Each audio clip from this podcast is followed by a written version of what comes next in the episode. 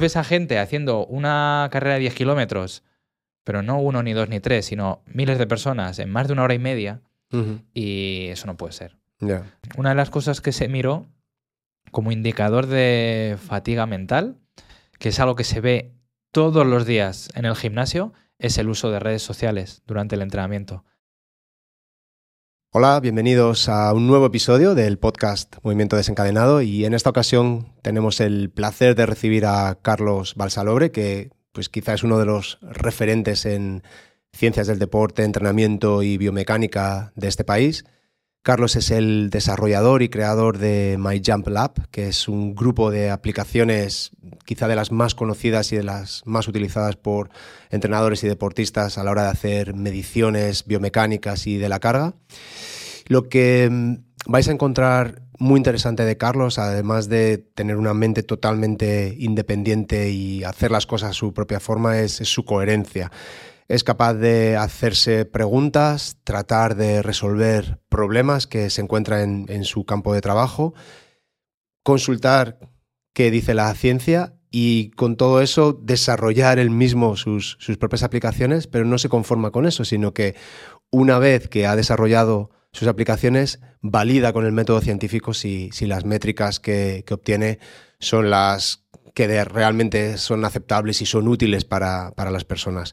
Con lo cual es, es un ejemplo de, de trabajo metódico, muy coherente, para conseguir resolver problemas y facilitar la vida tanto a entrenadores como deportistas. Y además hoy eh, estoy encantado porque estrenamos nueva casa. Eh, será la que a partir de ahora se, sea nuestro nuevo espacio para el podcast Movimiento Desencadenado. Llevábamos tiempo buscando un espacio que nos permitiese dar un salto de calidad en la, en la producción y justo hemos encontrado lo que necesitábamos y lo hemos encontrado en, en, Cune, muy cerquita de nuestra casa, aquí en Pozuelo. Cune es un espacio multidisciplinar. Eh, está en Pozuelo, en Madrid, y cuenta con unas instalaciones y unos medios técnicos que te va a permitir hacer eh, producciones audiovisuales de, de todo tipo. Y, y, lo que está tan genial de Cune es que está muy bien pensado, tanto si quieres grabar un podcast, pues como este que estamos haciendo nosotros, pero además dispone de un plató profesional que puedes grabar cualquier tipo de contenido audiovisual, lo puedes emitir en directo, lo puedes grabar y, y, editar con la máxima calidad de imagen y sonido. Y además tiene otro tipo de espacio donde puedes hacer eventos en directo, tienes un escenario para eh, tus conciertos, tus obras de teatro, si tienes algún evento con, con tu empresa. Así que si quieres dar rienda suelta a tu creatividad o si necesitas un espacio donde hacer tus eventos, te recomiendo que visites www.grupocune.com. Vas a ver todo lo que pueden hacer por ti, porque esto que te he contado es solo una pequeña parte de todo lo que se puede hacer aquí en Cune. Y lo más, casi lo que más nos ha gustado, lo que nos ha parecido impresionante de, colaborar con Cune es que Ana y Bárbara están ahí siempre ayudándonos a todo lo que necesitamos, haciéndonos la vida muy, muy fácil. Así que es una, es una pasada trabajar aquí, grupocune.com en Pozuelo, Madrid. Y ahora ya, sin más dilación, os dejo a todos con el gran Carlos Balsalobre. Encantado de conocerte, Carlos. Igualmente. Oye, muchísimas gracias. Eh, es, todo un placer tenerte porque me encanta me encanta quién eres. Porque en, en, ciertas partes me identifico, he intentado hacer cosas similares a las que has hecho tú, pero tú las has hecho bastante, bastante mejor, así bueno. que eso mola. Y, y, me gusta mucho la gente que, que, tiene como mentalidades o carreras diferentes, ¿no? Tú no, no tienes una carrera al uso de un licenciado en, en ciencias de, del deporte y has hecho o has enfocado tu carrera hacia un sitio muy diferente, uh -huh. pero interesantísimo. Estás haciendo cosas totalmente innovadoras, nuevas. Cuéntanos un poco cómo, cómo fue ese camino para, para ser quien eres ahora o quien, quien te estás convirtiendo. Pues la verdad es que fue algo bastante natural. Es decir, no es algo. Muchas veces cuando me preguntan en a lo mejor unos foros más relacionados incluso con el emprendimiento y demás, uh -huh. eh, pues ya sabes, por cuál es tu secreto, cuál es tu método, cuál... les digo que no tengo ninguno. O sea, quiero decir, ha sido algo mmm, muy natural. Yo la verdad es que cuando empecé a estudiar ciencias del deporte nunca me imaginé que iba a acabar pues donde estoy ahora. No digo que sea mejor y peor que otras carreras, digamos, o otros caminos, mejor dicho. Pero fue algo bastante, bastante natural. Empecé, pues como todos los que empezamos en ciencias del deporte, pues obviamente con, con un amor por la práctica deportiva y por el deporte. Y fui progresando en la carrera. Siempre he estado interesado por, por la tecnología, por la rama más científica dentro de las ciencias del deporte, que para el que no lo sepa, pues es una disciplina relativamente nueva que tiene tantas subramas que en función de a lo que cada uno más le, llame, digamos, pues puede enfocarse más a algo más pedagógico, educativo, algo más del emprendimiento, la gestión deportiva o algo más puramente científico en el sentido de la biomecánica, la fisiología y demás. Y por ahí es donde tiré yo. En un momento determinado, cuando empecé a pues hacer mis estudios de doctorado y, demás relacionados con el deporte de alto rendimiento y, la medición del rendimiento y demás, pues digamos que me enfrenté ante la dificultad de la evaluación del rendimiento con los dispositivos clásicos de laboratorio, porque son muy caros, que no te los dejan eh, sacar del laboratorio fácilmente o que no te los prestan, tienes que andar con, con pues eso, competiciones, con firmas, con préstamos, con muchas restricciones. Y entonces dije, ver, ¿no habrá algo que pueda usarse en el día a día por todo el mundo que no tenga estas limitaciones tanto de logísticas como de precio y demás? Y la verdad es que no, no lo había. Y en un momento dije, pues lo hago yo. Joder, pues lo hago yo. pues genial, ¿no? Porque al final es el, ese espíritu, ¿no? De un poco de emprendedor, de ingeniero, de hay un problema, busquemos una solución, ¿no? Y eh, a mí lo que me, lo que me gusta mucho de, tu manera de hacer las cosas es como que mides mucho, realmente detectas un problema, encuentras una solución, tampoco te flipas en decir hay que hacer esto, esto y esto otro, sino haces algo como muy sencillo lo validas, que eso está también está súper bien, porque hay muchas apps tecnológicamente como parece que muy superiores o tal, pero que a la hora de la verdad no hacen lo básico. Entonces, a mí me mola mucho que lo que tú, en lo que tú te centras es, vamos a hacer lo básico bien, vamos a asegurarnos que lo que estoy midiendo es equivalente a esos, eh, a esos dispositivos súper caros, súper inaccesibles, y de esta forma lo que haces es democratizar la biomecánica ¿no? para todo el mundo, porque por 100 euros puedes tener todas tus apps para siempre, que parece la leche, porque ya solo lo que vale un encoder ya, ya te ha gastado más. y solo hace una cosa. Y, y, por otro lado, es lo que dices tú, es el móvil, lo tenemos siempre disponible y aparte nos permite hacernos más preguntas, eh, analizar más datos, tener nuevas, eh, nuevas informaciones, ¿no? Claro. ¿Qué, has aprendido tú en todo este, todo este proceso de, pues, de jugar con tus propias apps? Pues, por ejemplo, una de las cosas que más me ha llamado la atención, no sé si es exactamente algo que he aprendido o, mejor dicho, que, em, ¿cómo decirlo? Que me ha impresionado o me ha sorprendido respecto a, cómo se usan las aplicaciones. Es, quiero decir, yo cuando desarrollé las aplicaciones, o supongo que lo que quiero intentar decir es que cuando desarrollé las aplicaciones, digamos que tenía un, un problema muy específico en la cabeza. Hmm. Es decir, ayudar a esas personas que no tienen dinero para comprarse materiales de laboratorio. Pero con el paso de los años he aprendido que hay ciertas situaciones en las cuales las aplicaciones se están usando mucho independientemente del factor precio. Por ejemplo, cada vez hay más equipos de superélite que tienen todos los materiales tecnológicos a su disposición que se interesan por las aplicaciones y que las utilizan. ¿Por qué? Pues porque cuando, por ejemplo, tú tienes una competición como puede ser la NBA, que hace muchos viajes a lo largo de, del país y demás, eh, de manera muy frecuente, pues trasladar todos los materiales de laboratorio es costoso y es complejo y logísticamente difícil. Por ejemplo, hace muy poquito en nuestro, en nuestro laboratorio, pues llegaron unas plataformas de fuerzas nuevas que se autodenominan portátiles. Es una maleta que puede ser así, que pesa como 40 kilos. Portátiles para los que hacen la fuerza, ¿no? Exacto, es portátil entre comillas, ¿no? Entonces quiero decir, imagínate eso, trasladarlo semana a semana varias veces en un avión y demás. Entonces, eh, sacarlo del laboratorio, llevarlo a la cancha, a la pista.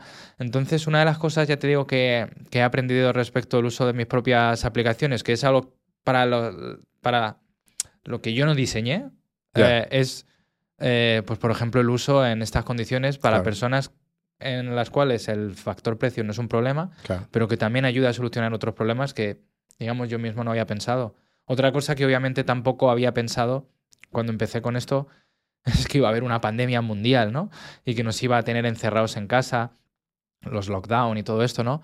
Entonces, una de las funciones que metí en la aplicación de manera un poco intuitiva, ya te digo, obviamente no pensando en todo esto, pues es el hecho de que, bueno, aparte de tu poder medir a la persona que tienes delante, voy a dejar meter un vídeo que tengas en tu galería y lo analizas tú en el momento que a ti te dé la gana. Claro, Y eso, claro, ha potenciado muchísimo el entrenamiento online. claro. Porque cuando tú no tienes al deportista que puede venir contigo, pues él o ella te manda un vídeo Sí. y lo analizas tú en casa. Y eso, claro, es algo que no puedes hacer con instrumental de laboratorio porque necesitas que la persona esté presencialmente Claro. ahí delante. Claro, al final creo que es lo, que tú dices, ¿no? Muchas veces se diseñan aplicaciones pensando en un uso, pensando en Mm. cómo tú las usarías, pero luego la gente hace con ella lo que les da la gana. Claro. Y, y quizás es lo bonito, ¿no? A mí me, me mola mucho si, si tú analizas tu, tu bundle de apps, ¿no? Todas las que Mm. tú tienes. Yo quiero creer que, que entiendo lo que estás pensando en cada momento, qué preguntas te estás haciendo, cómo entiendes que la carga y la fatiga es importante, Mm. cómo entiendes que, que la pliometría y la velocidad es importante a la hora de levantar, a la hora de saltar. Eh, cómo entiendes que la biomecánica es un factor también. Entonces, eh, eh, es como, como verla también, podría hacer lo mismo con, con tus papers que has publicado, con la obra de un autor, de un pintor o lo que sea. Empiezas a entender y, hijo, eso mola mucho verlo en, en tu caso dentro de tus apps, ¿no? Y, y me da la sensación casi que podría conocer muy bien lo que piensas simplemente sabiendo las decisiones que has tomado en cuanto esta app, esta app, esta app y esta app, ¿no? Sí. Lo que, lo que me parece fascinante, porque en un momento dado nosotros también entramos en, en- en temas tecnológicos, lo que pasa es que llevamos un camino muy distinto al tuyo. Y sobre todo por una limitación que era que eh, nosotros en ningún momento nos planteamos, la vamos a hacer nosotros. Pero es que, no sé si la gente lo sabe, pero tú te haces tus apps, tú desarrollas tus apps. Sí, sí, sí. ¿Y, cómo, cómo aprendes a hacer eso? Pues mira, mm, en el momento, como decía antes, que surgió la idea o la necesidad de tener algo accesible y, como tú has comentado, democrático, eh, pues honestamente lo primero que se me pasó por la cabeza es, voy a ver quién me puede ayudar a hacer esto, ¿no? Entonces recuerdo que contacté con un ingeniero, eh, con un programador de aplicaciones, vaya, y le pedí, digamos, un presupuesto. Oye. ¿cuánto, esta idea que yo tengo en la cabeza de esta aplicación, ¿cuánto cuesta? ¿O 6.000 por cuánto me seguro, cobraría? 6.000. 40.000 euros. Ah, vale, digo, es que solo para mirarte proyectos era como 6.000. Te lo miro, 6.000. 40.000 euros, macho. 40.000 euros el hacer la, esa aplicación que tú tienes en la cabeza vale 40.000 euros. Y dije, bueno, vale, tranquilo, ya. Déjalo. Déjalo, ya me busco la vida. Entonces, es cierto que eh, no, mi formación no es la ingeniería, ni, ni he estudiado ingeniería o ninguna rama de ingeniería de manera oficial, por así decirlo. También es verdad que es cierto que siempre se me ha dado muy bien Hmm. y me ha gustado mucho todo lo tecnológico. Pero sí que has estudiado matemáticas. Mm, Empecé matemáticas. Empezaste matemáticas. Empecé matemáticas, sí. Pero ya tienes la cabeza para mirar un código y entender Claro, ciertas lógicas, entonces, ¿no? Yo siempre digo que aquello que en su momento pareció un fracaso, ¿no? Es decir, yo empecé a estudiar, pues según salí del, del bachiller, me metí en la carrera de ciencias matemáticas, aguanté como dos años. Ujú. El tercer año también estuve matriculado, pero ya no fui, es cuando lo dejé y empecé a prepararme para entrar en ciencia del deporte. Ujú. Eh, entonces al principio fue como un fracaso, un paso hacia atrás, volver a empezar desde cero y demás, ¿no? Pero es la mejor decisión que, que probablemente he tomado en mi vida en respecto a, a la formación, porque efectivamente me ha dado esa mentalidad matemática que no deja de ser, siempre nos decían en la carrera que, en la carrera de matemáticas me refiero, que matemáticas es aprender a, a resolver problemas, ¿no? Sí. Y entonces la programación en realidad es eso, es utilizar algoritmos que se basan en, la, en principios de la lógica. Si ocurre esto, entonces hago lo otro. Si pulso este botón, entonces Sí. ocurre esta cosa, ¿no? Sí. Eh, y, es, y eso es verdad que lo tengo, yo creo que bastante estructurado de aquella, de Sí. aquella época. Entonces, aunque en esa carrera en sí mismo no aprendí ni no nos, ni no nos enseñaron a programar, digamos que tenía la predisposición. Ya. Entonces, cuando llegó el momento de enfrentarme con ese problema que era, joder, es que me piden 40.000 euros por hacer esta aplicación, Mm. Pues algo tan sencillo como buscar en Google cómo hacer aplicaciones para Sí. iPhone. Y a partir de ahí, pues navegando en foros, haciendo cursos online y demás, pues empezó un poco todo esto. Qué guay. El- eso que dices tú, eh, lo que parece un fracaso, lo que podría verse desde fuera como un fracaso, yo creo que eso pasa demasiado poco y Sí. especialmente aquí. Yo, yo recuerdo acabar la selectividad, eh, matricularme en ciencias ambientales, Mm. Meterme en el cercanías, acabar en Canto Blanco, caminar hacia la facultad primer día de clase, ver allí el cartel, el letrero de- y decir, y decir, ¿yo qué hago aquí? Dije, ¿pero qué estoy haciendo yo aquí? ¿Pero, ¿Pero por qué estoy aquí? Y en ese momento, en 30 segundos, me di la vuelta, crucé el andén al otro lado y me volví a casa sin plan. Pero sabía que no quería hacer eso. En ese momento sentí que estaba haciendo esto pues porque era una carrera nueva, había, Sí. tenía ahí medio nota como para meterme y tal, pero no era realmente lo que quería hacer, ¿no? Y, y claro, cuando llegué a mi casa, mi madre decía, pero tú qué haces aquí en la cama ahora. y dijo, pues es que no es esto lo que quiero hacer. Y me dijo, bueno, pues, pues ya lo descubrirás, ¿no? Ahí me dio, me dio bastante cancha. ¿no? Claro.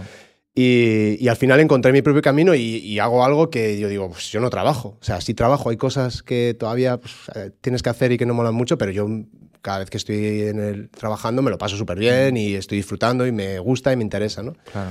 Entonces, joder, eso que dices tú de estás haciendo matemáticas, pero no estás siendo feliz, no te está llenando y lo que te mola es el deporte, adelante, ¿no? O sea, Sí. Yo creo que el mensaje es buenísimo de haz algo que te guste porque lo vamos a hacer durante mucho tiempo, ¿no? Claro. No, no a lo mejor toda la vida, que- pero durante mucho tiempo. Y luego, tú también, porque yo sé lo que es desarrollar un, un producto.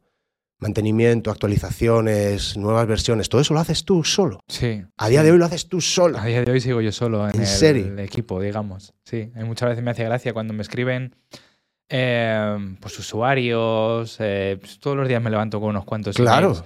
Como además es una aplicación que está en, claro, lógicamente en todo el mundo, pues Claro. te escriben a todas las horas, ¿no? Claro, claro. Y entonces cuando tengo que responder a los usuarios y tal, hay veces que me escriben diciendo, hola equipo, habéis sacado tal, o me gustaría que me respondierais esta tal. Siempre digo, bueno, no hay, no hay un vosotros, sino que estoy, estoy yo ahí. Es verdad que hay picos de, de, de trabajo, por decirlo de alguna manera, y es algo muy inestable, Sí. en el sentido de que pues cuando tienes la aplicación ya funcionando muy bien, de manera muy estable, eh, pues ahí tu carga de trabajo es menor. Sí.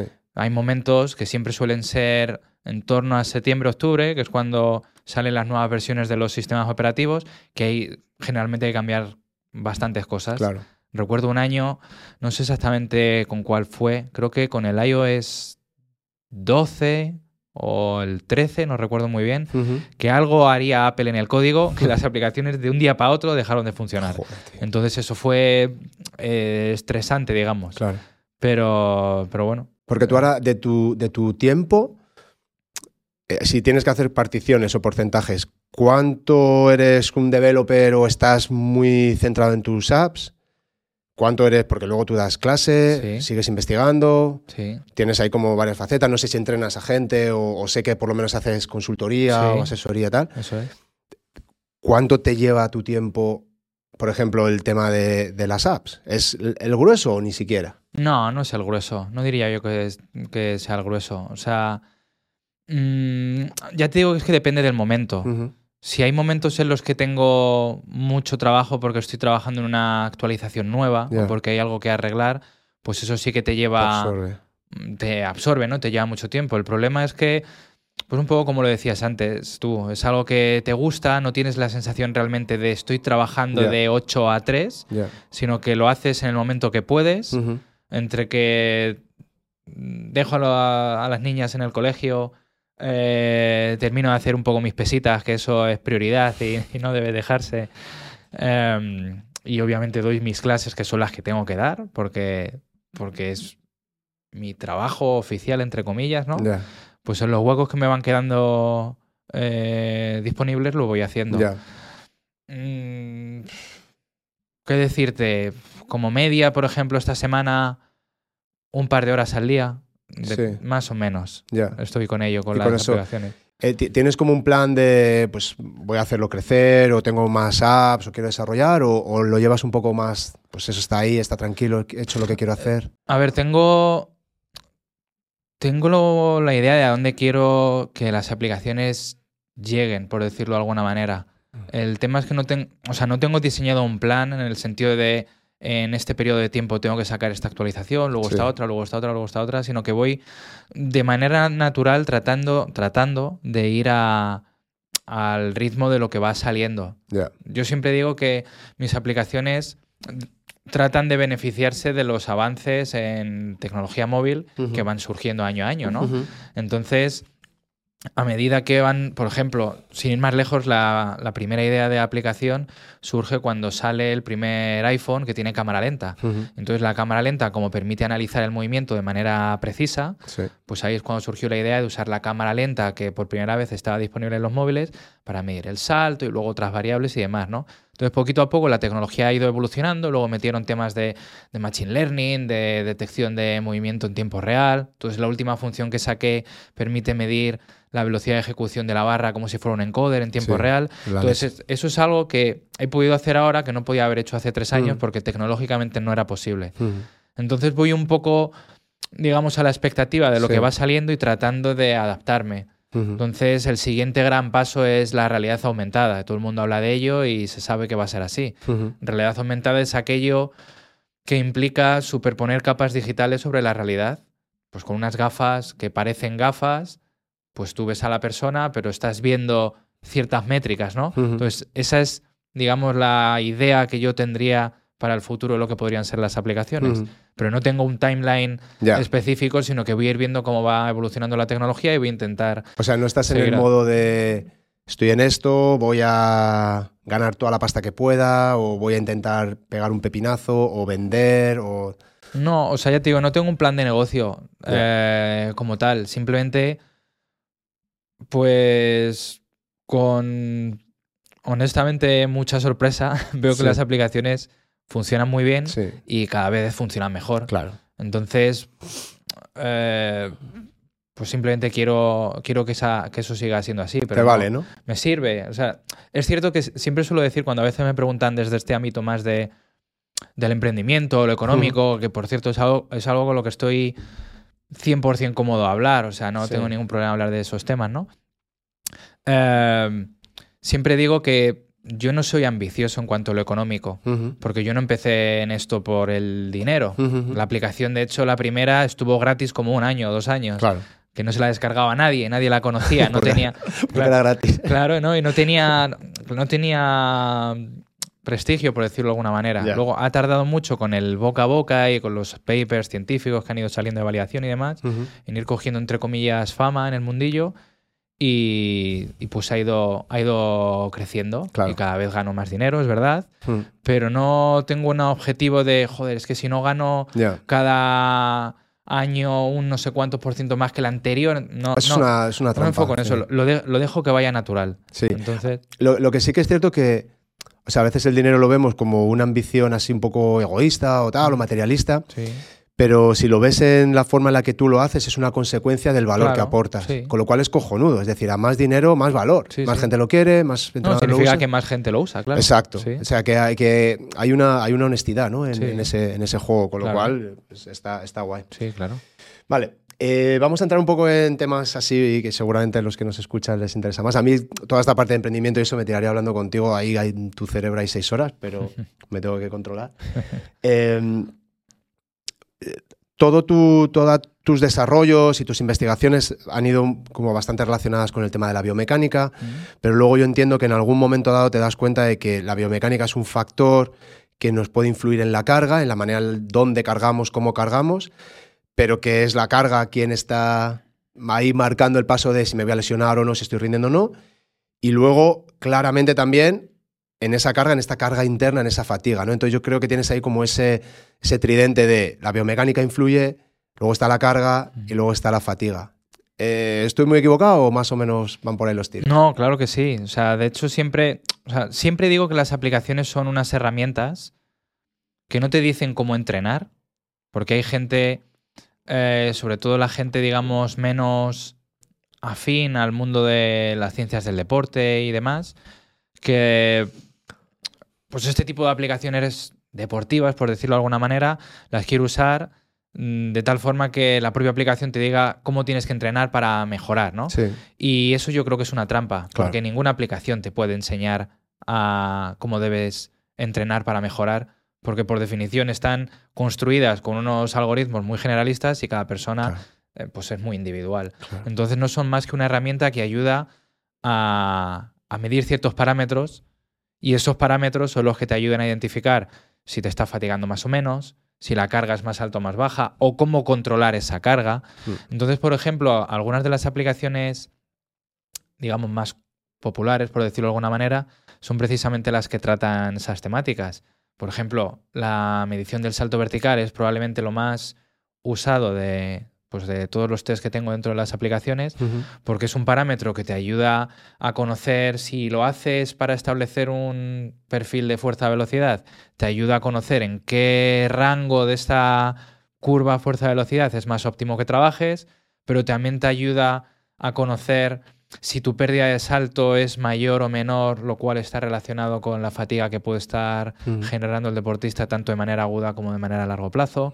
Entonces, ya te digo que efectivamente siempre he tenido en mente ese bagaje científico detrás del Claro. uso de la tecnología que yo creo que es muy importante. Totalmente. Pues estoy, la verdad, cansado de ver nuevos desarrollos de tecnologías y te vas, te vas a ver la gente que hay detrás de, de estas tecnologías y es muy frecuente ver que no hay nadie del sector, sino que son ingeniero de tal, ingeniero de no sé qué, economista de tal, pero no hay Sí. gente del sector. Entonces, es importante entender que la tecnología es, es un medio para un fin, no, no un fin en sí Sí, mismo. pero in- incluso te diría más, porque en, en el proyecto que nosotros sacamos, cuando tú hablas con, con biomecánicos puristas, Sí, tienen una visión tan absolutamente reduccionista de esto es así y tan matemática que no, que no se dan cuenta que están tratando con un ser humano sí, que sí, tiene, primero, tejido biológico, pero luego tiene emociones, tiene eh, comportamientos, tiene unas ideas y unos pensamientos y Mm. unas creencias que influyen radicalmente en el resultado. Entonces es muy difícil incluso que, un- que una, una ingeniería de software hable con un biomecánico y, y que te diga, dame parámetros, sí, te doy parámetros, pero yo creo que lo bonito es decir, vale, ¿y ahora qué hacemos con esto? ¿Y, Claro. y- y qué, nos, y qué, nos, qué nos ayuda, qué nos sirve? ¿no? Entonces, por ejemplo, a mí me interesan mucho tus líneas de investigación en las que dices, vale, es que además de saber que la pérdida de velocidad en el salto vertical me está indicando fatiga, que es así, ¿no? Casi casi correlaciona con la percepción de fatiga que tiene, con la percepción interna, ¿no? Sí. El, el- el ratio de esfuerzo percibido del atleta. Que muchas veces a nosotros nos pasa también en, en cuestionarios de dolor. Parece que cuando estás a- haciendo un cuestionario de dolor crónico, parece que la gente se lo está inventando y tal, son casi las herramientas que más Claro, validan sí. y que mejor funcionan. Sí, sí, sí. Entonces, está guay ese componente también un poco más, no sé si, si humano o más conectado, de decir, escucha, vale, tenemos la tecnología que nos dice esto, pero también las sensaciones del, del, del practicante, joder, son, Sí. muy, son muy fiables, ¿no? Totalmente. De hecho, nosotros tenemos un artículo de hace algunos años ya, creo que 2018, en el que utilizamos un, un principio biomecánico que se llama perfil carga-velocidad, que básicamente haces un test incremental en algún ejercicio de, de fuerza. En este caso lo hicimos en press de banca sentadilla y hip thrust. Entonces mides la velocidad de ejecución, pues eso, un parámetro cinemático con un encoder y demás. Y entonces te permite establecer una regresión lineal que te permite estimar la 1RM, la fuerza máxima Mm. dinámica, ¿no? Y entonces en este artículo lo que hicimos es testear eso, lo puramente, digamos, eh, numérico o objetivo o biomecánico, si quieres. Y luego, aparte de eso, les preguntamos a los deportistas por su percepción Sí. de tanto la percepción de esfuerzo como percibido como la percepción de repeticiones que les quedan en reserva. ¿no? Sí, el RIR, el- sí, sí. Eso es. Entonces, lo que observamos es que cuando tú medías esos perfiles de manera o con los datos puramente biomecánicos, es decir, la velocidad de ejecución con cuatro cargas, eh, la estimación salía muy bien, tal cual se había demostrado en muchos estudios, eso Ujú. estaba claro, digamos que vino a reconfirmar eso, pero cuando dentro de la ecuación metíamos el factor esfuerzo percibido, ¿Cuántas te quedan? en reserva, cuántas te quedan, la estimación se incrementaba todavía un poquito más. Entonces, siempre suelo decir que lo ideal es combinar lo, lo, objetivo con lo subjetivo. Es tan fácil como que si tú agarras el móvil y mides un salto vertical y has perdido no sé cuánto por ciento, o levantas una mm, barra y se mueve a 0,4 metros por segundo, y la teoría te dice que entonces tu fatiga es tanto o que tú no remes sería no sé cuánto, me parece fantástico. Ahora combínalo con la percepción del esfuerzo. Entonces, cuando la percepción del esfuerzo a condiciones iguales a un mismo parámetro biomecánico te dé más alta de lo normal, pues bueno, este número que me dice de que tu fuerza máxima hoy serían 120 kilos, como tu percepción de esfuerzo, a pesar del número, es un poquito más grande de lo que normalmente me dices, te voy a... Lo vamos a ajustar. Lo vamos a ajustar un poquito a la baja o, a la inversa, ¿no? Sí, nos pasa, por ejemplo, cuando, cuando tú tiras una escala numérica de dolor ¿no? a, un paciente y te dice, un paciente crónico de dos años, y te dice que tiene un dolor 14 sobre 10. Mm. Vale, le puedes decir, estás usando mal la escala, no es así, no puede ser, es imposible, pero, pero tienes que tener en cuenta el, el sensacionalismo, el catastrofismo que esa persona está experimentando. Es decir, cuando una persona te dice 14 sobre 10, te está diciendo que, está en, que necesita ayuda, básicamente. ¿no? Y, y, entonces es real. Aunque la escala no funciona así, eh, la, percepción subjetiva es real. ¿no? Claro. Hablando ahora de, dolor, ¿cuál, ¿cuál, es tu perspectiva entre, entre biomecánica y dolor? ¿Qué, ¿Qué nos puedes contar ahí en, entre en qué influye la biomecánica y el dolor? Lo digo porque muchas veces volvemos a, estas, estos mensajes muy nocébicos que tienen algunos entrenadores o incluso algunos fisios, mm. que también tiene la gente de tengo que hacer las cosas bien, necesito un entrenador personal, corro mal, piso mal, necesito tal. Entonces, eh, bueno, creo que sabemos que no es así, pero, pero sí me gustaría que, nos explicases cómo, cómo, correlacionas tú factores biomecánicos que podemos observar con, con, aparición o no de dolor o síntomas. Sí, yo creo que ahí hay un, una, digamos, mmm, sobreconfianza, por decirlo de alguna manera, de, parámetros biomecánicos, mm. especialmente lo que podemos entender como técnica y la incidencia lesional eh, o la aparición de, dolor. Y eso es algo que eh, incluso estudiantes del ámbito de las ciencias del deporte o de la fisioterapia de últimos cursos que se supone, bueno, se supone no, por definición es gente con más formación que la gente a pie de calle, por decirlo de alguna manera. Sin embargo, se llevan siempre mucho las manos a la cabeza cuando les dices que me da igual cómo hagas el peso muerto, que redondees la espalda, o que me da igual que pises de esta forma o de esta otra. Eh, es decir, hay como demasiada demasiado mensaje nocébico, como tú decías, y demasiada sobreprotección en el uso de unos determinados patrones de movimiento que por motivo X se consideran saludables. Sí, seguros, o correctos. Mm, coge algo del suelo agachándote con doblando las rodillas y no doblando la espalda y ese tipo de cosas, ¿no? Y es algo que yo creo que es muy importante desaprenderlo. No quiero decir ni mucho menos que la biomecánica no sea importante. Yo soy profesor de biomecánica y gran parte de mis aplicaciones lo que miden son parámetros biomecánicos. Lo que quiero decir es que es importante entender para qué lo queremos utilizar o qué información nos puede dar. Y en lo relativo a si hago la sentadilla con tal grado de flexión de tronco, de cadera o de rodilla, o el peso muerto con tal redondeo, o, si corro de esta manera o de esta otra, me voy a lesionar más, en realidad no hay evidencia científica sólida que te demuestra que, eso sea así o que hay un patrón motor que sea el saludable y los demás no lo sean. Entonces creo que es importante que eso la gente lo, entienda. Sí, al final lo que, lo que tenemos que poner, yo creo, ¿no? Es si es como, como, un, como un razonamiento muy deductivo. Es decir, si, si yo estoy levantando carga y lo que quiero es aumentar la fuerza de esa persona, ¿vale? Eso es un buen objetivo de salud.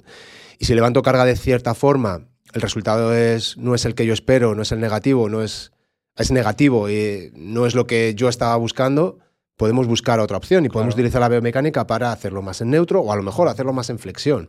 Pero para esa persona puede funcionar una estrategia respecto a, otra. Eso no significa que haya una manera correcta o no incorrecta, aunque el neutro para esta persona funcione bien, no significa que hacerlo flexionado sea negativo. Es decir, estamos como una visión como muy reduccionista, muy de corto alcance, ¿no? Claro. Porque de hecho es que hay personas que por su propia antropometría jamás van a poder cumplir el patrón técnico ideal que Claro. se supone que existe. Claro, es que es eso, hay un patrón técnico ideal, es Claro. que eh, es- hay muchísima variabilidad ¿no? En- todo, exacto. en todo el movimiento. Sí. Y mm, el, el otro día te- eh, pon- tenías un, un tuit que me hacía mucha gracia que decía que como que decía, me hace mucha gracia que la gente piensa que levantar hierros así, tonelaje, es peligroso, pero haces una maratón en cuatro horas Exacto. y digo, hostia, tío, cuánta verdad, porque si te estás acabando una maratón a cuatro horas es que te estás arrastrando, Sí, eh, pero no es estás que- corriendo, Pero es que ¿cuánta gente hay haciendo eso? pues casi todos. Claro, claro. Es, es algo, y mira que a mí me gusta muchísimo, que hay veces que tengo que justificarme cuando doy este tipo de, de mensajes, porque siempre salta la gente, ¿no? Pero está bien. ¿eh? Eh, sí, pero que quiero decir que, que no, es no soy yo precisamente una persona que esté, digamos, ajena a ese mundo, porque de hecho llevo y actualmente sigo, pues como 10 años asesorando a corredores olímpicos con los Mm. temas de, de entrenamiento de fuerza. Entonces me, me gusta mucho. Yo mismo no me denominaría corredor porque hago muchas cosas y de hecho del total del ejercicio que yo hago para mí, para mantenerme más o menos en forma, es lo menos pero me gusta correr y demás. Pero es cierto que cuando tú ves todos los años en la San Silvestre Vallecana, a mí siempre me gusta cuando voy a ver el resultado de la marca que he hecho yo, mis familiares, mis amigos y tal, me gusta ver la cola. Entonces ves a gente haciendo una carrera de 10 kilómetros, pero no uno, ni dos, ni tres, sino miles de personas en más de una hora y media, y eso no puede ser.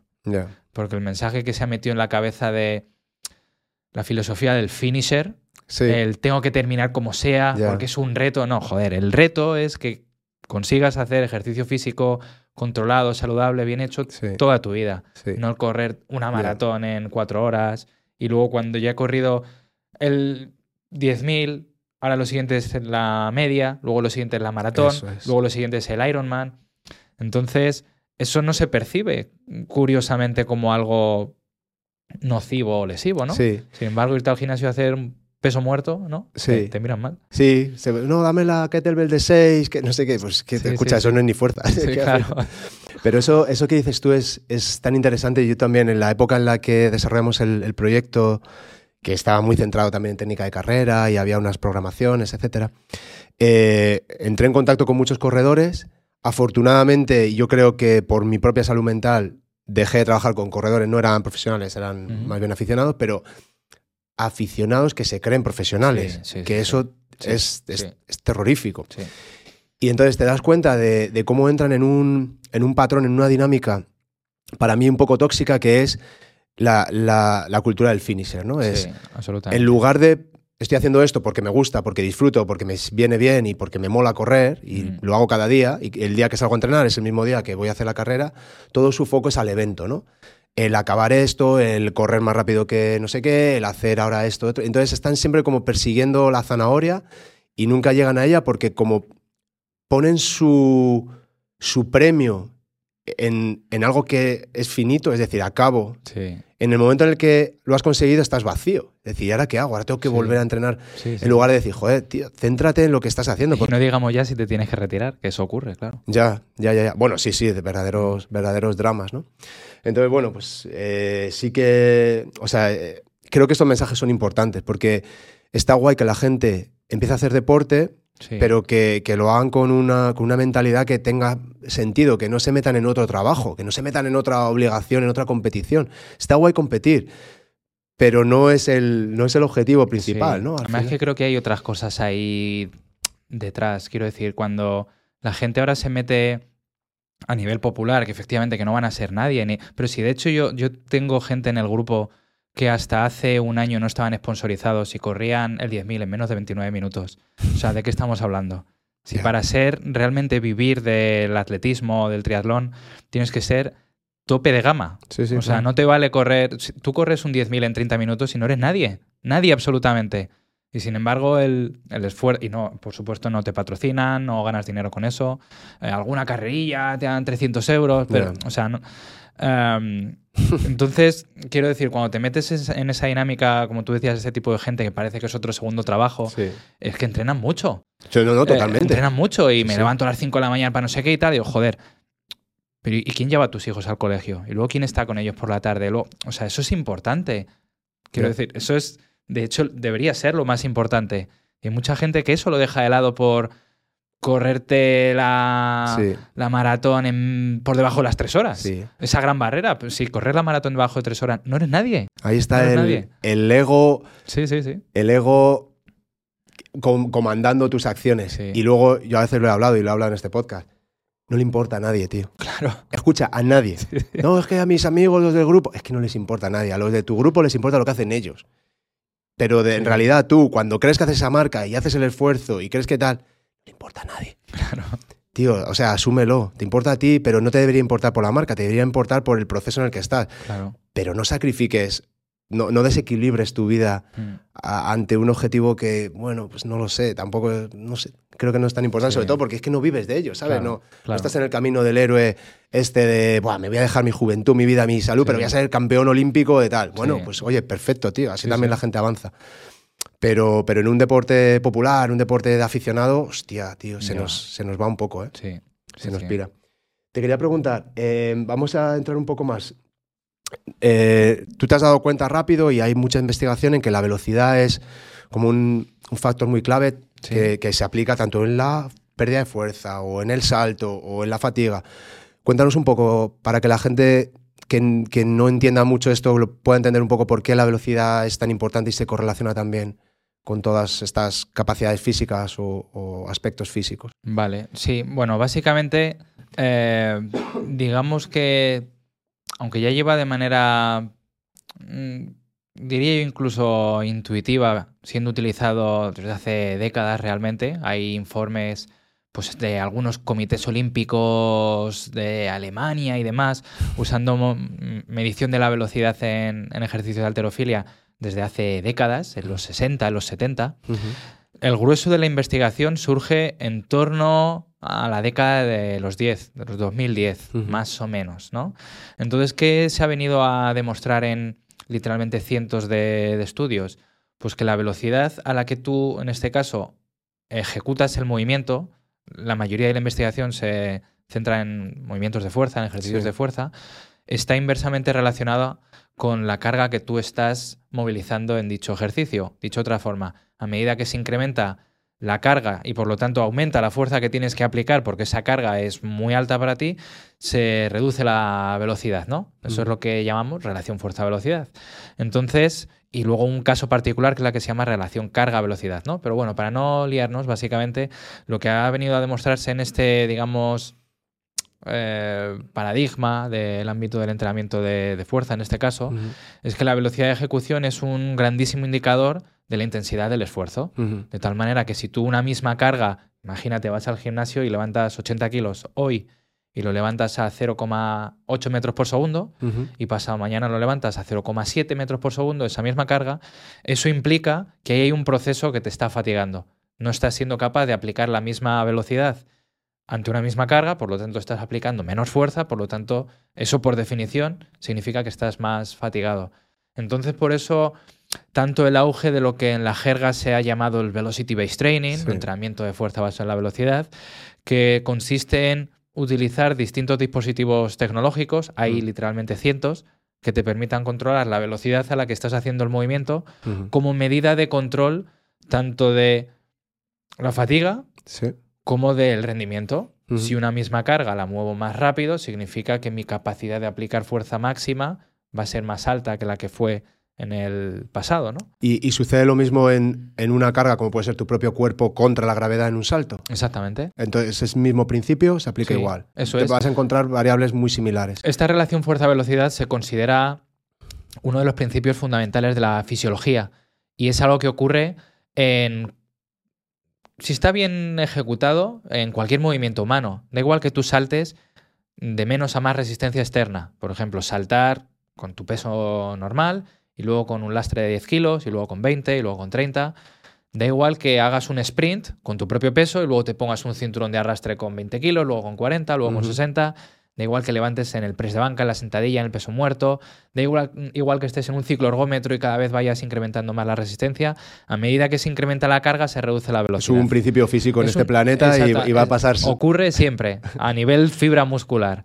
Entonces, esa- ese control de la velocidad te permite entender en muy distintos contextos el grado de de fatigabilidad que tiene el deportista. Y, por ejemplo, en relación a, la transferencia, a la especialización, un, jugador de volei mm. que vive del salto, eh, ¿va a tener la, misma implicación o, o, las mismas consecuencias que, por ejemplo, alguien que, pues que está, no sé, un corredor a lo mejor también, pero no lo sé, un jugador de fútbol o...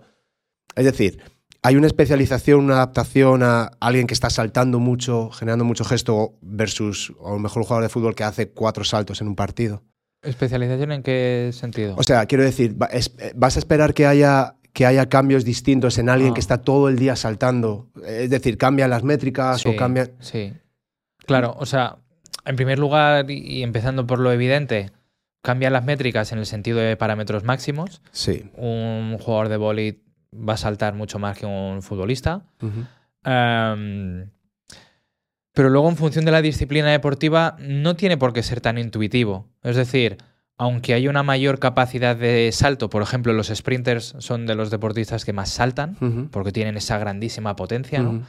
Eh, pero no necesariamente son los que van a resistir mejor la aplicación de fuerza a lo largo del tiempo en un test de resistencia, por ejemplo, de saltos repetidos, a ver cuando aparece la pérdida de salto eh, de un 10% o 20%. Pero lo que voy es que, por ejemplo, está clarísimo que un jugador de volei tenemos que tener muy claro ¿no? esa resistencia a la pérdida de fuerza, esa capacidad, esa aceleración que tiene al saltar, esa, los centímetros que salta. Pero también podríamos utilizarlo para un futbolista que salta cuatro veces, pero que su capacidad de salto, su velocidad, los mismos parámetros van a influir en cómo sprinta, en cómo cambia de dirección, en cómo la resistencia a la pérdida de fuerza, todo eso, a lo que me refería, que la pregunta te dice un poco mal, es si es la misma transferencia. Supongo que a lo mejor hay una transferencia muy directa en alguien que está saltando constantemente, te entiendo, vale, vale. pero que existe una transferencia también en un jugador de fútbol. Absolutamente. Es más específica cuanto más específica sea la tarea, claro. Por ejemplo, en el caso concreto del fútbol, está demostrado que mm, eh, por ejemplo, recuerdo un estudio que se hizo, creo que con la Bundesliga, la, liga alemana, eh, en la que se analizaron todos los goles de una determinada temporada y las acciones que precedían a dichos goles, y se encontró que como media por equipo había 16 goles que eran precedidos de acciones de salto vertical. Ah. Entonces, mm, claro, eh, ese dato, tú como preparador o preparadora física, puedes interpretarlo como oye, efectivamente se hacen muchas más cosas que saltar, pero a lo mejor es uno de los parámetros de rendimiento físico que si no están muy óptimos hay que tener en cuenta. Pero al margen, al margen de eso, yo no iría tan a lo transferencia más intuitiva o más evidente respecto a no, es que como mi deporte, mi deporte es volei o baloncesto y se salta, pues entonces tengo que saltar, sino que iría también al uso, y probablemente es el motivo por el cual el salto vertical es el test más utilizado del mundo, a cómo puedo utilizar la información que me da este test en otro contexto, aunque en mi deporte jamás se salte.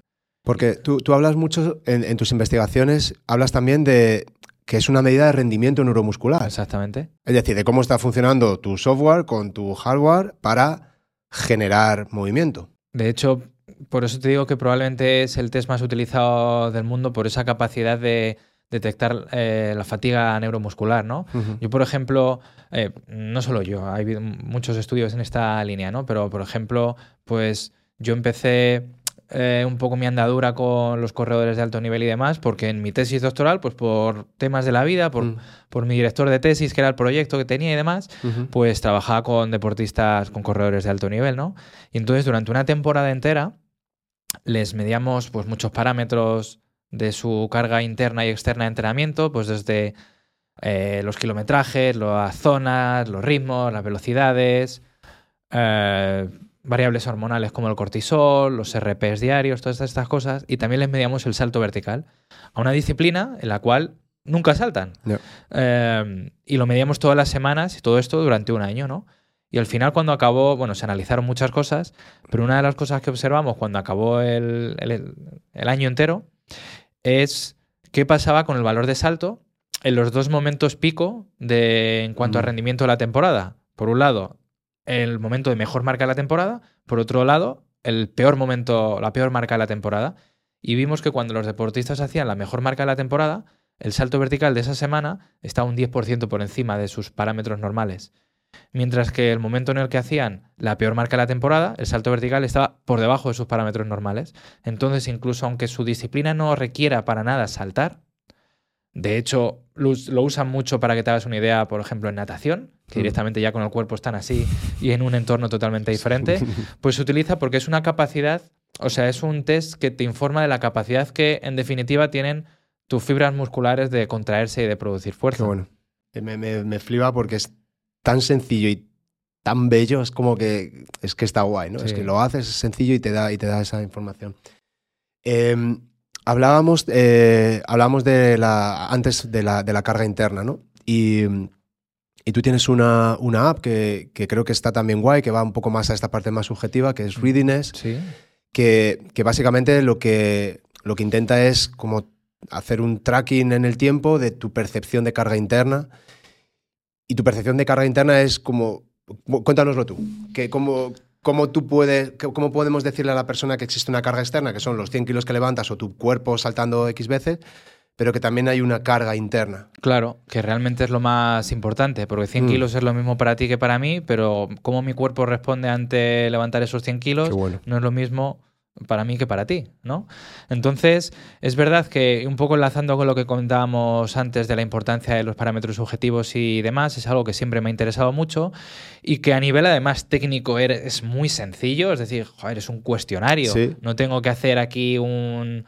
Eh, no sé, un despliegue tecnológico para poder medir esto en una aplicación, ¿no? Entonces siempre es verdad como eh, con las otras aplicaciones, pues no quería, digamos, utilizar cualquier cosa o inventarme yo mismo cualquier pregunta, sino que digo, bueno, vamos a, por un lado, lo que más se utiliza en la vida real, en los equipos eh, como estrategia de monitorización de parámetros subjetivo y lo que está, las escalas que están publicadas, ¿no? Entonces las escalas que están metidas ahí en la aplicación, pues no me las he inventado yo, son unas escalas que están ahí publicadas, que son escala de dolor muscular percibido, de fatiga percibida, de estrés percibido y de sueño percibido. Entonces esos cuatro valores, digamos que te dan un, se combinan, por decirlo de alguna manera, y te dan un parámetro final, que es lo que en la aplicación llamo readiness, Tampoco es que sea un término que me haya inventado yo, sino es algo que usan los anglosajones, ¿no? Como el estado de preparación, por así decirlo. Pero que eso, de manera tan sencilla, si lo mides a lo largo del tiempo, pues, joder, el día que he dormido muy bien, pero me duelen un poco los, los músculos, pues a lo mejor es equiparable a otro día que he dormido peor, pero estoy totalmente mm, fresco, ¿no? Y me permite, pues, jugar con esos parámetros subjetivos y ayudarme a entender pues cómo va evolucionando en definitiva mi estado de forma subjetiva general. A lo que a lo que sí que me gustaría como traducir todo esto para quien nos esté oyendo y que no se dedique a lo que nos dedicamos nosotros es que hay muchas veces que nos estamos centrando en el mejor ejercicio, en el biohacking de no sé qué, en conseguir y al final es ¿Cómo estás tú? ¿Cómo es tu percepción? ¿Cómo te relacionas con tus propias sensaciones? ¿Cómo está tu fatiga? ¿Duermes bien? ¿Estás haciendo ejercicio de forma progresiva acorde a lo que tú experimentas? Y luego lo que hagas o lo que no hagas da un poco igual, incluso casi el cómo lo hagas. Si, si, si tú tienes en cuenta todos esos factores y eres consistente, al final vas a tener los resultados que tengas. Y entonces, no es sexy, no mola, es gratis, prácticamente gratis, pero nadie lo hace. Todo el mundo busca el secreto que les haga brillar con el mínimo esfuerzo, ¿no? Y, joder, es, un problema. Es un problema. Es, con todo esto que hay en, redes y eso, y todo el mundo ahora sabe hacer las cosas. Ves a la gente en los gimnasios haciendo unas cosas y dices, pero madre mía, pues si no es capaz de, yo qué sé, de, caminar con soltura. A veces ves gente que dice, pero si ya solo la manera de caminar se ve que, no estás en tu cuerpo, que no estás, que, no, que hay algo que no conecta. Y, y, luego, tío, también ver que, por ejemplo, que, que que tú también has correlacionado en vuestro equipo y más investigadores, la percepción de carga interna también se correlaciona, por ejemplo, con el salto vertical. Es decir, cuando mi carga interna o mi readiness es inferior, salto menos, levanto menos.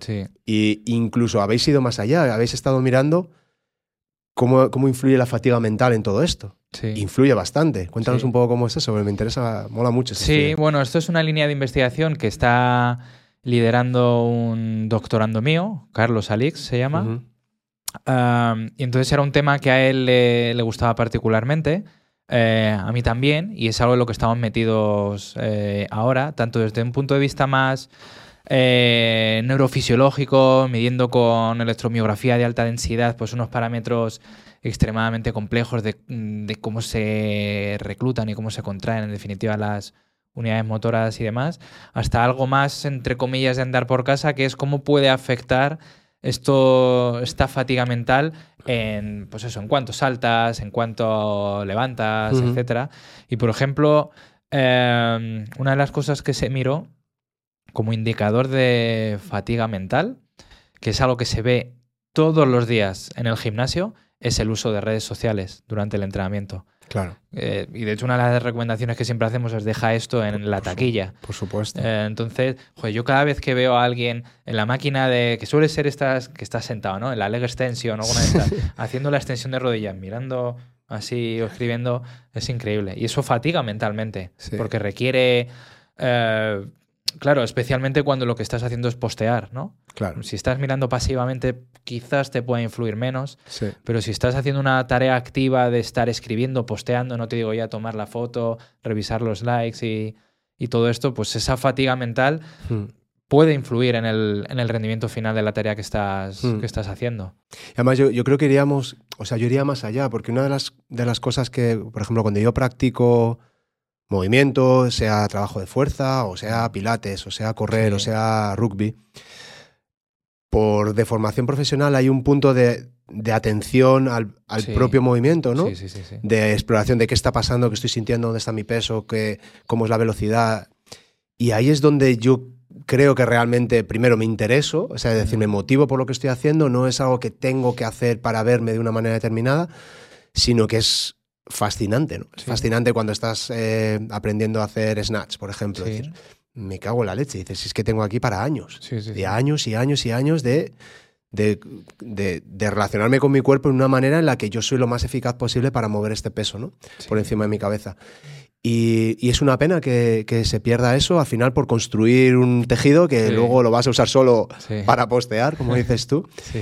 Y, y es- está, está todo tan desnaturalizado. Y, ¿ha- Sí. ¿Habéis encontrado o, o- o tenéis alguna hipótesis de, de por qué? ¿Cuáles son las vías? ¿Cuál es el mecanismo que hace que la fatiga mental nos afecte?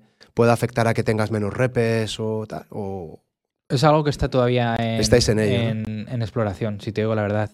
Eh, entonces no tenemos, digamos, resultados concluyentes a nivel, sobre todo de lo realmente complejo, que es el origen. claro, Porque claro, el- es que el, ori- el origen es muy difícil encontrarlo, porque el sistema nervioso central y cómo, claro, es que todo eso es tremenda- pregunta, tremendamente desconocido. No, pero quiero decir, o sea, se- un problema se puede abordar de muchas formas, ¿no? Sí. De un, desde un punto de vista más macroscópico o más microscópico. Entonces, Sí. desde un punto de vista más macroscópico, más no yendo hacia el origen, sino al resultado final, pues efectivamente estás aplicando menos fuerza, estás levantando menos kilos o estás saltando menos, etcétera, Mm. pues la fatiga mental te, entre otras cosas, te hace estar menos consciente del ejercicio que estás haciendo porque estás pendiente de otras cosas. Entonces, Mm. la fatigabilidad que tienes de cognitivamente estar atendiendo otras cosas hace que saltes menos, levantas menos. ¿Por qué? ¿Qué es lo que ocurre aquí Claro. arriba que hace que, en definitiva, tu músculo no se contraiga Sí. como se podría contraer en Sí. condiciones normales?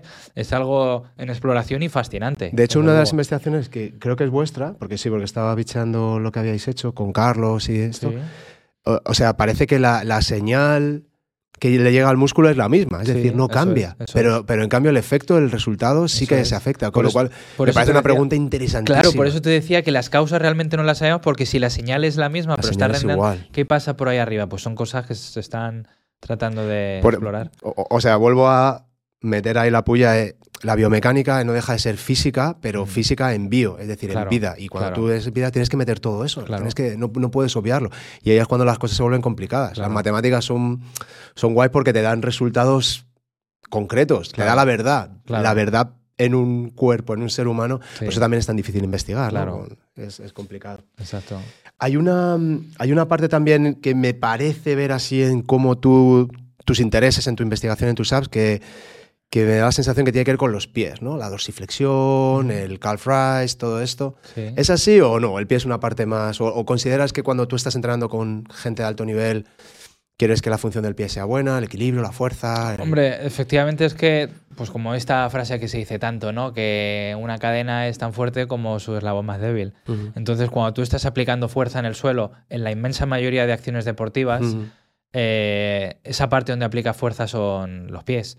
Entonces, por muy grande, fuerte, mm, powerful que tengas el, tren inferior, si no eres capaz de transmitirlo a través del pie, pues ocurren, ocurren problemas, ¿no?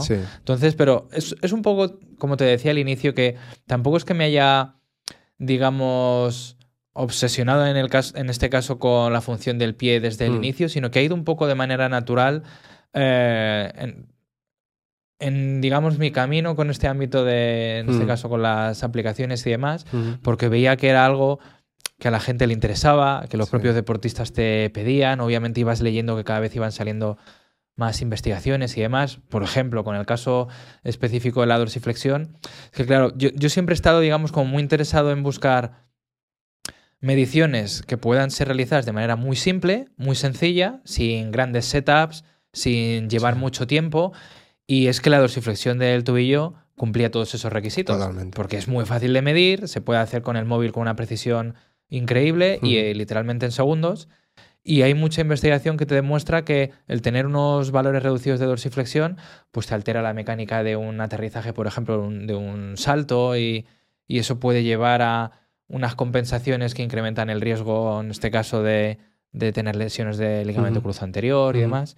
Entonces, eh, pues sí, efectivamente, con el transcurso de, los años cada vez me he ido interesando más por lo que ocurre en el sitio donde aplicamos fuerza, porque cada vez hay más investigación que demuestra que, efectivamente puede ser un factor limitante, digamos. Sí, yo cuando, cuando trabajaba más en, en ese ámbito, sí que me daba la sensación, me encontraba gente muy en forma, incluso que corría mucho en plan ahí heavy user, eh, pero luego eh, la función del pie muy, muy limitada, muy desacondicionados y, a mí sí que me obsesionó en un momento, me volví loco de, hostia, ahí en el pie está, tenemos una, un, como un, un, porcentaje de mejora, una capacidad de mejora porque no sé si es el calzado, no sé si es el suelo tan plano, no sé si es tanto coche, sedentarismo, lo que sea, que, que el, el, pie no se va desarrollando incluso en personas activas. Mm. No sé si...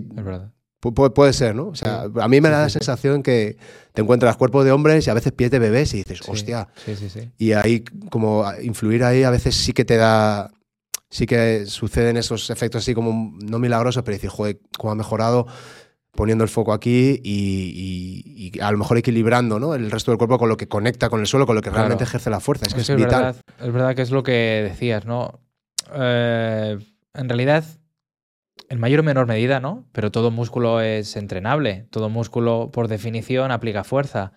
Eh, pero por motivo X, probablemente tenga, sea una combinación de todo lo que has comentado, de la estabilidad del terreno, las, las, zapatillas que usamos, el sedentarismo y demás.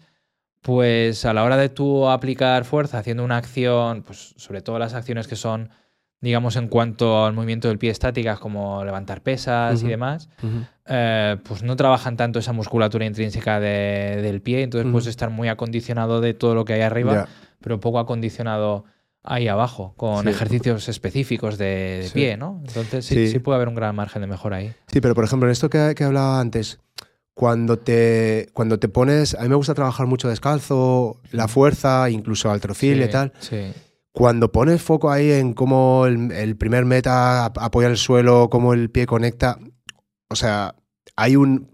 Es subjetivo, pero hay un efecto en el rendimiento, en, cómo te organizas, en cómo aceleras, en cómo te estabilizas.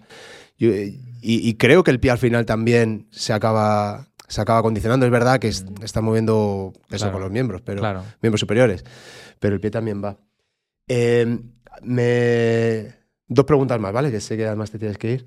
Eh, ¿Por qué los nórdicos tienen su papel o su parcelita específica en tus, en tus apps? Porque me llama la atención que es como el único ejercicio así que tal. ¿Es un poco demanda? ¿Es porque te interesan más de la cuenta? Pues mira, buena, buena pregunta porque quizás has dado un poco en el, en el clavo cuando has mencionado lo, de demanda, porque es verdad que yo atiendo mucho a lo que me dice la gente y el caso de los nórdicos es algo que me pedían mucho. Entonces, fue un poco a demanda porque yo veía que era, digamos, un, pues eso, un- un- una demanda, ¿no? Es que de repente hay ejercicios que se ponen de moda, ¿eh? Sí. Es curiosísimo. Pero es cierto que el ejercicio de isquiotibiales nór- nórdicos, es, es verdad que ha tenido sus más y sus menos, ¿no? Eh, pero hay, hubo mucha investigación que, que demostraba que, que efectivamente el, el realizar isquiotibiales nórdicos reducía eh, la incidencia lesional de isquiotibiales. Entonces, como los isquiotibiales es la musculatura que más se lesiona en, en fútbol y en otras disciplinas deportivas, pero en concreto en fútbol, y no solo no se han reducido, sino que año a año se van incrementando esas, esa incidencia lesional en, en los isquiotibiales, pues es algo que se ha investigado muchísimo, porque hay grupos de investigación muy potentes que lo proponen como una de las claves para la prevención de lesiones de isquiotibiales. Sí. Luego hubo otra línea de, de pensamiento de investigación eh, que proponía o venía a tratar de, digamos, demostrar las limitaciones o al menos hacer aflorar las limitaciones que tiene ese entrenamiento tan reduccionista, porque no deja de ser Sí, eh, un ejercicio muy aislado sí. a nivel biomecánico, y es cierto, y estoy Sí, de acuerdo con eso, pero ha ido evolucionando, ha- ido, digamos, la investigación volviendo a hacer a los nórdicos, entre comillas, recuperar su, su fama, porque como siempre cuando tú comparas extremos, la realidad es que la verdad no está ni en un lado ni en otro, sino que suele estar en el medio. Entonces yo, eh, ¿por qué introduje los nórdicos a pesar de que personalmente yo estoy eh, relacionado y he publicado cosas con gente que está entre comillas, entre comillas, en, en- en contra de los nórdicos? Eh, porque realmente no hay ejercicios ni buenos ni malos, sino que hay una buena o mala administración de la carga. Qué bueno. Entonces, si el problema o el factor limitante es que tienes un déficit muy importante en tu capacidad de aplicar fuerza excéntrica, que es la fuerza excéntrica la que, o en el momento es en el que hay mayor pico de fuerza excéntrica en, el- en la carrera, justo antes, cuando, justo antes de tocar el pie con el suelo, em, que es donde ocurre la mayor parte de las lesiones, de las rupturas de isquiotibiales, digamos, pues puede ser un factor interesante a entrenar y a trabajar. Y no quiere decir que sea el único, pero una combinación entre lo más analítico, como puede ser el trabajo de excéntrico con nórdicos y un buen trabajo de sprints máximos y otro tipo de acondicionamiento general de la musculatura, puede ser la clave, ¿no? Pero de nuevo vuelvo a lo mismo que he comentado antes. El ejercicio de isquiotibiales nórdicos a mí personalmente me gustó y introduje este en otros porque es muy fácil de medir. Claro. Entonces volvemos a lo mismo. Hay veces que está demostrado que lo mejor, lo que mejor funciona para prevenir lesiones es que lo hagas. Claro. Y es que hay muchas veces, mira, yo recuerdo una vez un, un alumno en un máster y demás que como trabajo hicieron un, un programa de prevención de lesiones disquiotibiales de la leche, que una vez me lo presentaron, era como una sesión de entrenamiento que prácticamente lleva 50 minutos. Entonces eso, a nivel técnico, teórico, biomecánico, puede ser cierto, que todo el contenido que estaba ahí plasmado y muy bien organizado y demás, sea todo lo que debe tocarse para trabajar todas las parcelas, todas las porciones, tal, pero es que ¿quién hace eso? Claro. Luego, en la vida real, Claro. tienes que buscar un equilibrio entre lo que tiene sustento y lo que realmente se puede hacer. Claro. Y un nórdico es que se hace muy fácil. No necesitas material, te agarra un compañero o te pones en unas Sí, sí. espalderas y lo haces en segundos y te da un estímulo que te puede ayudar. Claro. Entonces, precisamente por eso lo introduje en la aplicación. Vamos a hacer de una manera muy sencilla una forma en la que la gente que usa los nórdicos pueda por lo menos controlar si está evolucionando. Sí, ¿no? cuantificar la carga. Cuantificarlo. Tan sencillo como el, el ejercicio isquiotibiales nórdicos, para el que no lo sepa, te colocas de rodillas y te dejas caer despacito hasta que no puedas más y ya te caes. Ese punto justo antes de que te caes es lo que se llama ángulo de ruptura. Si eres más fuerte, tienes más ángulo, eres más capaz de llegar más abajo. Midiendo ese ángulo, que es lo que hace la aplicación, pues tienes una estimación indirecta Claro. de tu fuerza excéntrica. Última pregunta, Carlos. Em, si tuvieses que quedarte con un único ejercicio de aquí a toda tu vida, es decir, por lo que sea, entrenamiento minimalista al máximo, ¿con qué ejercicio te quedas? Pues estaría entre el peso muerto y la sentadilla.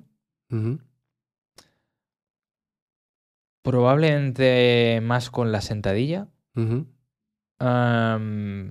Porque a nivel, digamos, a nivel, a nivel motor, las acciones de tracción son las más comunes. Cuando tú agarras algo, te lo traes a ti, coges a tu hijo, a- levantas cualquier cosa.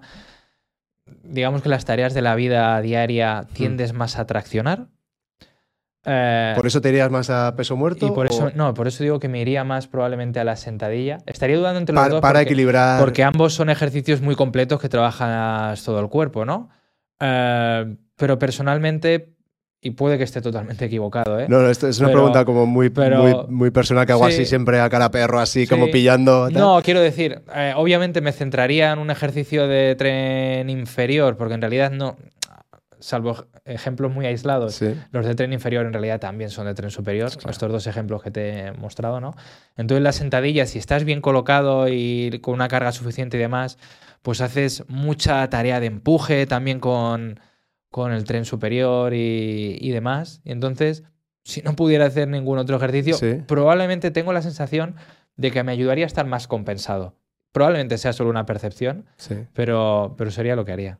Pues Carlos, tío, ha sido un placer. Muchísimas gracias por tu tiempo. acabas de dar aquí una cátedra de cómo hacer las cosas bien y con sentido y con mucha coherencia, que la verdad es que es muy de agradecer.